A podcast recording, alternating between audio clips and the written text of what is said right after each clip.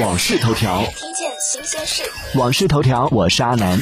近日，董明珠在初入职场的我们视察工厂时，提醒老员工要注重技术人员，尤其是那些优秀的一九届、二零届的大学生。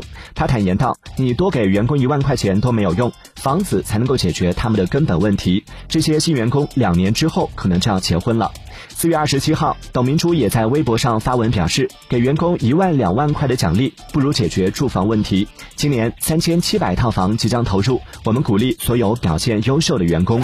订阅关注网讯头条，了解更多新鲜事。